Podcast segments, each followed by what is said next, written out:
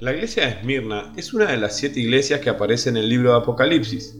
Esta iglesia es reconocida por su fidelidad en medio de tanta persecución. Pero ¿qué fue realmente lo que hizo que se mantengan tan firmes en sus convicciones? ¿Por qué preferían morir antes que negar a Cristo? ¿Cómo están, amigos y amigas de Editorial del Cielo? Bienvenidos a un nuevo episodio. Hoy vamos a continuar con estas cartas del libro de Apocalipsis. Ya estuvimos viendo el mensaje que el Señor dejó allí en la iglesia de Éfeso. Estos siete mensajes que se encuentran en el libro de Apocalipsis capítulo 2 y 3. Vemos estas siete direcciones, estas siete mensajes que el Señor da a estas diferentes iglesias. Como siempre decimos, sabemos que el Señor las estaba dando en ese contexto, en ese tiempo, pero también aplican para la actualidad. Vamos a ver a, lo largo de este video cómo hay eh, palabras y hay contexto y hay dinámicas que se van a dar aún en los últimos tiempos. Vamos a ver cómo también se están dando en la actualidad. Y también vamos a ver en el Antiguo Testamento una sombra de esto. Vamos a ver que la persecución sobre la iglesia siempre existió y vamos a ver eh, cómo el Señor anima a la iglesia a soportar esas persecuciones. También aprovecho para pedirte que te puedas suscribir al canal si, si, todavía no lo hiciste, que le des like al video y que puedas compartir con familias, con amigos. Eh, sabemos que eh, es importante que la palabra de Dios pueda llegar a todos lados. Desde acá de Editorial del Cielo lo hacemos con, mucho amor, con mucho respeto, compartiendo lo que el Señor nos da, así como nos enseña, que de gracia recibimos y de gracia tenemos que dar. Así que eh, desde acá tenemos la intención de que la palabra de Dios fluya y llegue a, la mayor cantidad de personas posible. Así que te animo a que puedas compartir, que puedas suscribirte. Así que más, comencemos. La iglesia de Esmirna junto a la de Filadelfia son las únicas dos iglesias que el Señor no exhorta. Este es un dato no menor, ya que en su contexto era muy difícil. La ciudad de Esmirna fue fundada 3.000 años antes de Cristo, a 64 kilómetros al norte de Éfeso. Esmirna tenía un importante desarrollo comercial con salida al mar Ageo, al igual que Éfeso. Había un agravante en la ciudad de Esmirna. Los habitantes de la ciudad de Esmirna eran prácticamente obligados a reconocer públicamente que el César era el Señor, acción que los cristianos se rehusaban a practicar. Es por eso que ellos eran marginados por no acceder a dicha acción. Sin embargo, los judíos no cristianos eran los únicos que gozaban de no tener que hacer dicha práctica. Ellos habían llegado a un consenso donde eh, el imperio respetaba su religión y ellos no adoraban al César como Señor. En principio, los cristianos, eh, los judíos, eh, los cristianos, perdón, se refugiaban en, los judíos para, para, no acceder a eso, a eso que le estaba pidiendo el César, a eso que era prácticamente obligatorio. Pero con el tiempo los judíos se encargaron de dejar en evidencia que los cristianos no eran como ellos y lo delataban diciendo que no adoraban a los dioses romanos. Y es ahí donde comienzan a ser perseguidos, es ahí donde eh, comienzan a ser tribulados, aislados. Y, y todo esto es por no negar a Jesús. Viendo el contexto del que hablábamos, podemos entender por qué el Señor le dice varias cosas a esta iglesia. Leamos el capítulo 2, versículo 8 del libro de Apocalipsis. Dice, y escribe el ángel de la iglesia en Esmirna, el primero y el postrero, el que estuvo muerto y vivió.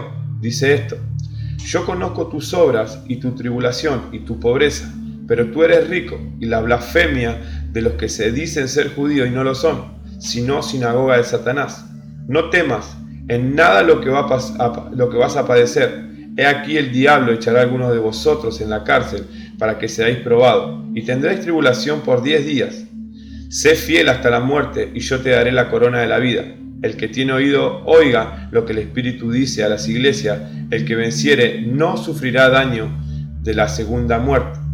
Vemos el contexto, porque es importante ver el contexto y lo que leíamos eh, acerca del contexto de la ciudad de Esmirna y de la iglesia que estaba dentro de esa ciudad, porque podemos entender por qué el Señor le dice que conoce su pobreza. Vemos que el Señor era una, que, que Esmirna era una ciudad rica, pero sin embargo ellos eran pobres. El Señor le dice como que no se preocupen porque ellos eran ricos. Si en ese momento estaban pasando de tribulaciones y estaban sufriendo eh, diferentes eh, situaciones por, por, no negarlo, ellos, ahí ya Jesús le estaba diciendo, ustedes van a ser ricos. por tomar esa decisión de no negarme ante esa presión de por ahí de, de, padecer, de alimentarse, de salud y demás. Ahí ellos aún permanecían en la fe y Jesús le decía, ustedes son ricos. El contexto de Esmirna se asimila bastante a lo que narra la Biblia para los últimos tiempos con respecto a la persecución, que en parte ya lo estamos, lo estamos pasando, lo estamos viendo. Las iglesias perseguidas en la actualidad hay muchas, hay muchas iglesias que están siendo perseguidas y, la mayoría eh, se encuentran por allá por el Medio Oriente. Según los informes de Puertas Abiertas, el número asciende a 50 países y todos con diferentes niveles de persecución. Esto nos habla de que debemos prestar mucha atención a los tiempos que estamos viviendo y a las dinámicas que se están dando a nivel mundial. Si vemos bien cómo esto está pasando ¿no? Eh, con la iglesia de, Ucrania, también dice que está siendo perseguida en este contexto de guerra. Hoy leía también un informe donde hay, hay iglesias, hay pastores que, están evangelizando en medio de esta, de esta dinámica que se está dando y están siendo multados o sea, están siendo perseguidos.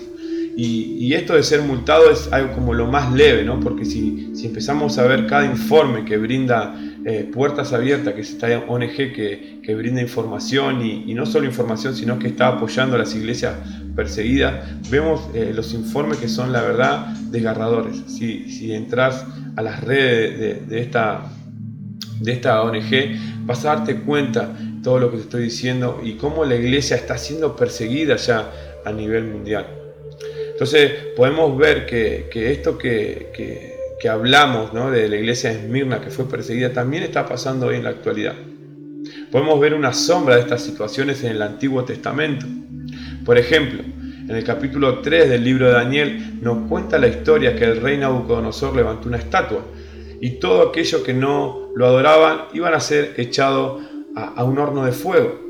Y es ahí donde estos tres amigos de Daniel, Cedrak, Masac y Abednego, ellos dispusieron en su corazón a no renunciar la fe y, ya saben cómo terminó, ¿no? Ellos, fíjate que estos tres amigos de Daniel también eran como, querían ser obligados a adorar esta estatua y así al igual que a los cristianos eh, en la época de Esmirna, los judíos eh, los delataban porque no adoraban a los dioses romanos, en este caso los babilónicos, los eh, que habitaban en esa ciudad, los inculparon, los delataron a estos tres amigos porque no adoraban a, esta imagen que había levantado el rey Nabucodonosor. Y el resultado fue que, que, el Señor los libró del horno. Pero hay una enseñanza muy, muy interesante ahí, ¿no? Vemos que, que ellos permanecieron y creyeron de, lo que tenían en su corazón a no renunciar a su fe y el resultado, bueno, ya lo conocemos, el Señor libra a, estos tres amigos del horno y es glorioso para, para inspirarnos, ¿no? Eso es algo que, que inspira como, como creyentes. Vemos también en Apocalipsis capítulo 13, versículo 14 al 18 nos habla que el anticristo también eh, ordenará que le adoren a la imagen que construirá y todo aquel que no lo haga será destruido y aquel que no se deje marcar por la bestia quedará fuera del sistema en todas las esferas, económica, salud, educación, social, etc. Es lo que la iglesia de Esmirna estaba pasando, es lo que también dice el libro de Apocalipsis, ahí en el capítulo 13, como estábamos leyendo, ¿qué es lo que va a pasar? Vemos que, que muchas personas van a quedar fuera, vamos a quedar afuera del sistema por no dejarnos marcar cuando llegue ese momento y cuando llegue el momento también de adorar esa imagen que, se va, que va a, levantar este anticristo, también van a sufrir consecuencias. Pero bueno, acá tenemos estas historias también, ¿no? Creo que el Señor deja estos mensajes, como te decía, que aplican para la actualidad, así como hablábamos con lo que está pasando con la iglesia perseguida en diferentes países, también aplica para los últimos tiempos. Fíjate este contexto, estas dinámicas que se van a dar cuando este anticristo se dé a conocer y, se levante y se proclame como Dios y, va, va, va, a pretender que adoren a esta imagen y, también que sean sellados como, como eh, en forma de, de reverencia a Él, ¿no? Entonces es ahí donde podemos eh, asimilar estos tres contextos, estas tres situaciones eh, que fueron y son en diferentes tiempos pero también vemos que el mensaje de Jesús es el mismo. Vemos que Jesús también, como así como prometía ¿no? a, la iglesia de Esmirna diferentes cosas, también vemos como a nosotros en el libro de Apocalipsis promete diferentes cosas para aquel que persevere, para aquel que no renuncia a su fe. Esto de renunciar a nuestra fe nos habla Pablo allá en el, capítulo, perdón, nos habla, nos habla Pablo, eh, no recuerdo el capítulo ahora, perdón, pero eh, eh, nos habla de, que va a haber una gran apostasía. Él dice que, que, va a haber una gran apostasía antes que, que, suceda todo esto. Pero bueno, también es consecuencia de quizás no haber tomado en cuenta estos mensajes que Jesús dejó como para que nosotros nos preparemos. Entonces vemos que todas estas persecuciones que se dieron se están dando y se van a dar. Pero hay una, fe, ¿no? que tenemos una convicción de que aquel que era, es y ha de venir. Entonces, así como estuvo con Esmirna, así como estuvo también con la iglesia de Hechos, así como está también eh, con la iglesia perseguida en estos tiempos allá en el Medio Oriente, Así, no solo en el Medio Oriente, hay varios países también que, pero la mayor, la mayor cantidad de iglesias perseguidas se dan allí en la ventana 1040, donde se, donde se concentran estos países donde la palabra de Dios quizás eh, cuesta ser predicada y es donde eh, las iglesias son más perseguidas. Entonces, vemos esto, ¿no? que así el Señor como estuvo también con la iglesia de, de Hechos, esa iglesia primitiva que también fue muy perseguida, así también como fue la iglesia de Esmirna, están siendo las iglesias hoy en la actualidad perseguidas y así como dice en el libro Apocalipsis también que, va a haber gran persecución, ¿no? Mateo 24 anuncia esto que va a haber persecución sobre los cristianos cuando todas estas cosas se, se comiencen a dar.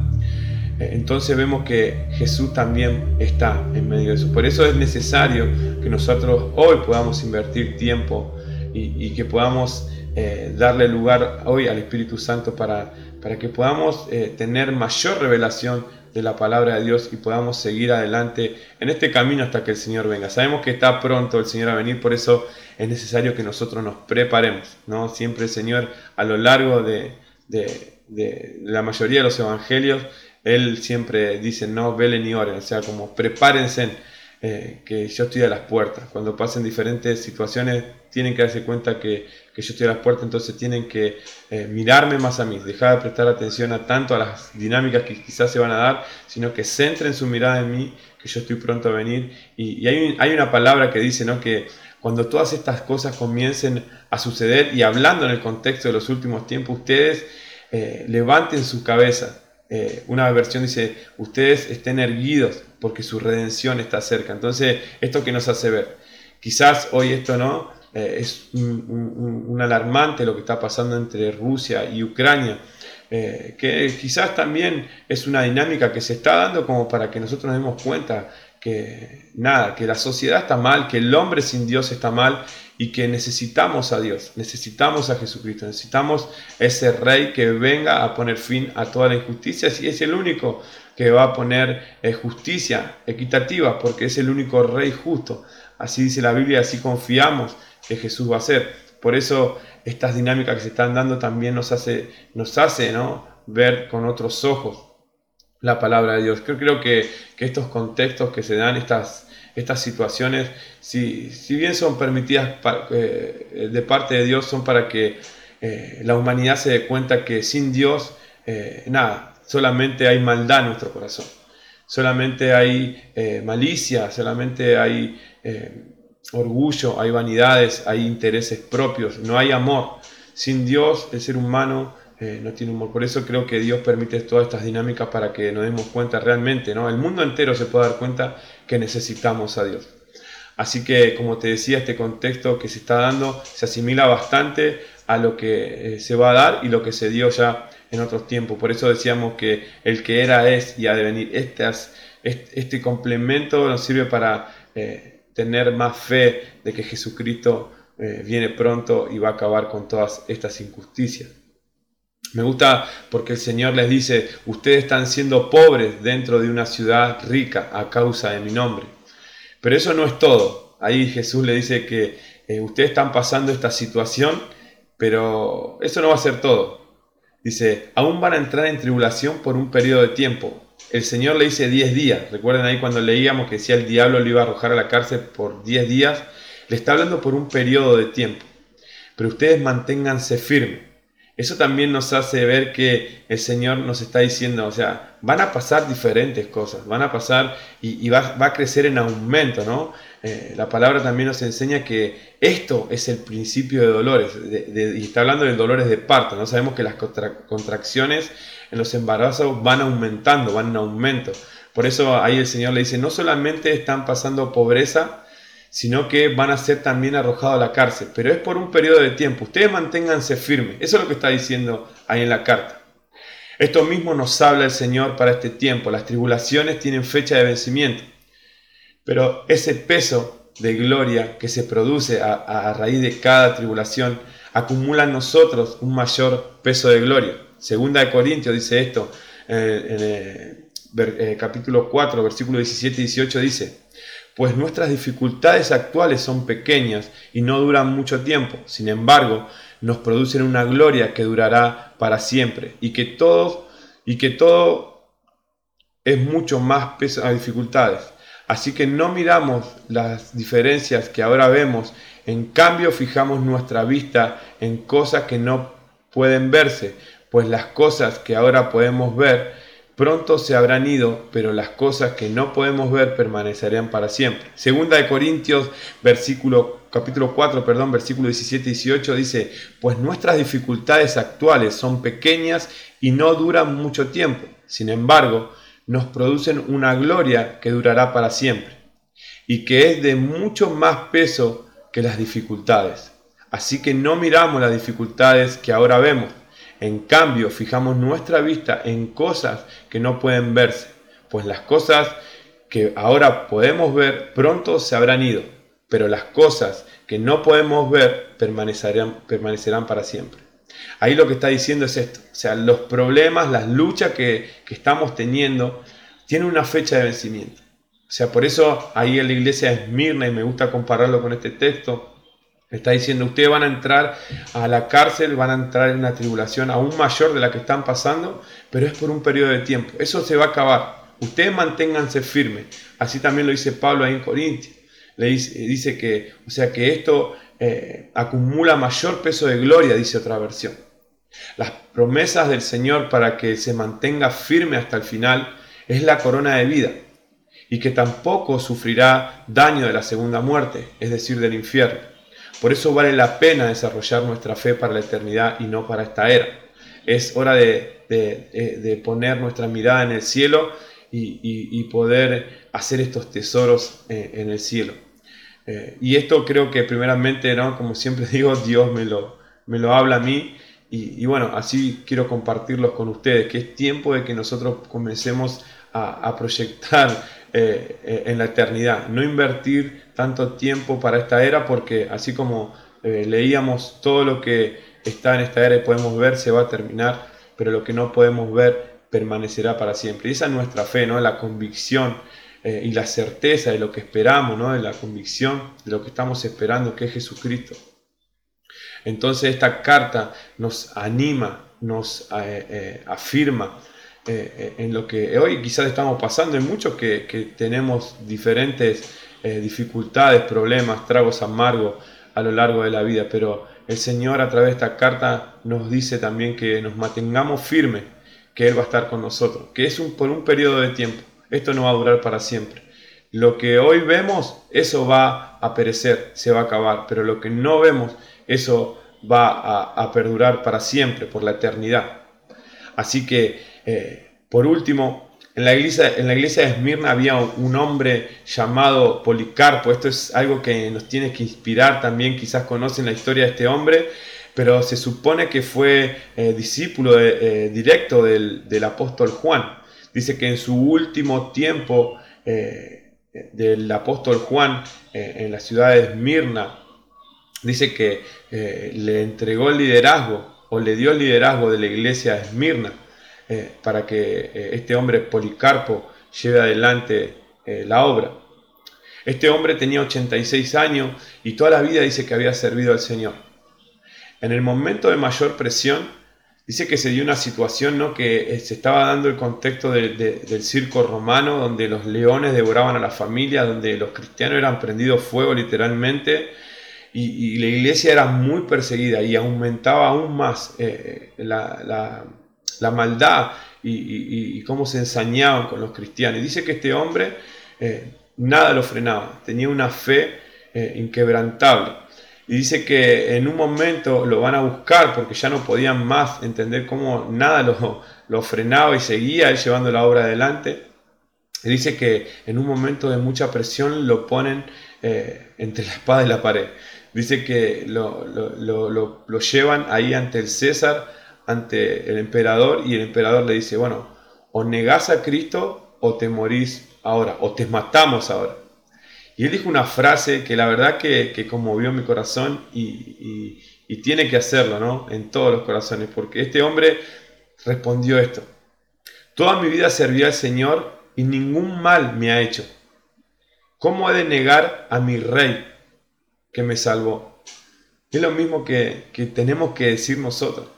Ante una presión, ni hablar ante una persecución cuando se dé eh, en estas dinámicas de los últimos tiempos de persecución, fíjate que dijo este hombre, toda mi vida serví al Señor y ningún mal me ha hecho. ¿Cómo he de negar a mi rey que me salvó?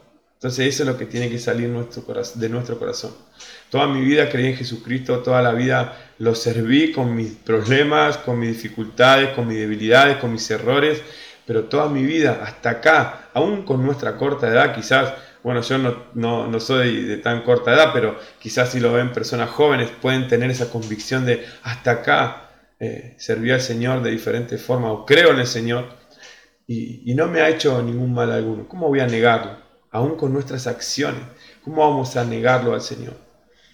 Entonces, eh, este hombre Policarpo, que fue una gran inspiración para la iglesia, si bien no aparece eh, en la Biblia, estuve leyendo ahí varios comentarios bíblicos, historiadores que coinciden en esto, ¿no? que fue un hombre que la verdad que expandió el Evangelio en esa ciudad y, inspiró a, que muchas personas, eh, lamentablemente, bueno, no sé si lamentablemente, ¿no? pero en ese tiempo eh, también fueron llevados a la muerte, pero con esa convicción de no negar a Jesucristo. Así que sin más, hasta acá llegamos con esta carta de, de Esmirna. Espero que, el Señor te haya hablado, que, hayas podido ver eh, la clave de permanecer, la importancia que, tiene en no renunciar a nuestra fe ante ninguna situación y que podamos permanecer. Sabemos que, el Señor está cerca. ¿sí? En la próxima carta ya vamos a hablar acerca eh, de otra enseñanza que el Señor ahí nos dejó. Así que no olviden suscribirse al canal y, compartan, compartan este video, compartan eh, este video con, con personas que ustedes crean conveniente. Así que sin más, Dios lo bendiga y nos vemos en un nuevo episodio.